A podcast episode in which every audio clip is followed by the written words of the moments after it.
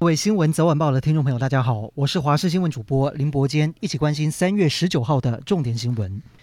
今天下午快两点的时候，台北市文山区的在新社区一栋老公寓五楼的女儿墙突然倒塌，砸落楼下的阳台，更把停在路边的轿车都砸烂。警方紧急疏散住户，幸好没有伤亡。而倒塌公寓的屋主就是台北市的关爱之家，创办人说，那面墙早有问题，本来预计最近要修，但却来不及修就倒了。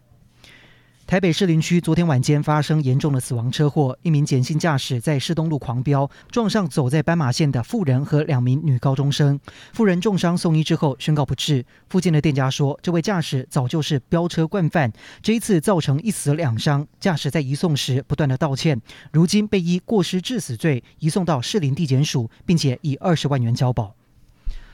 国宝级资深演员顾宝明今天经传离世，果陀剧场的创办人稍早也在脸书上面证实，顾宝明早上是因为心肺衰竭告别了人生的舞台，享寿七十二岁。曾经与他合作多部电影的导演陈玉勋难过的表示，一直期盼能再多跟他合作，没想到他就这么早回去了。包括舒淇也在脸书上面悼念，祝他一路好走。而顾宝明生前演出的《消失的情人节》也成为他人生中最后的一部作品。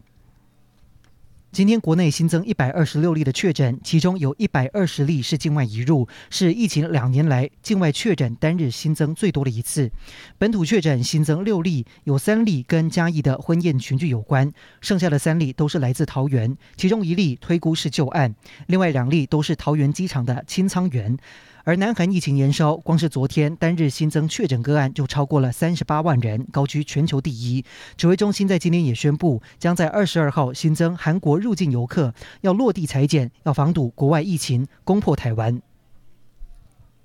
俄罗斯入侵乌克兰进入第二十四天，根据俄新社的报道，俄军在十八号动用高超音速匕首飞弹轰炸乌克兰西部的一处地下火药库，这是俄军在这场战争中首次动用高超音速武器。乌克兰军方则是坦承，乌克兰通往亚速海的通道宣告暂时失守。这主要是因为俄军在东部顿涅茨克地区取得部分成功行动，加上俄军连日轰炸濒临亚速海的重要港口马利波。马利波也在俄军多日围攻下被炸得面目全非。马利波市长表示，马利波已经没有市中心，表示俄军已经攻进了马利波。至于日前遭到轰炸的剧院，则是传来了好消息。乌克兰表示，目前已知有一百三十多人生还。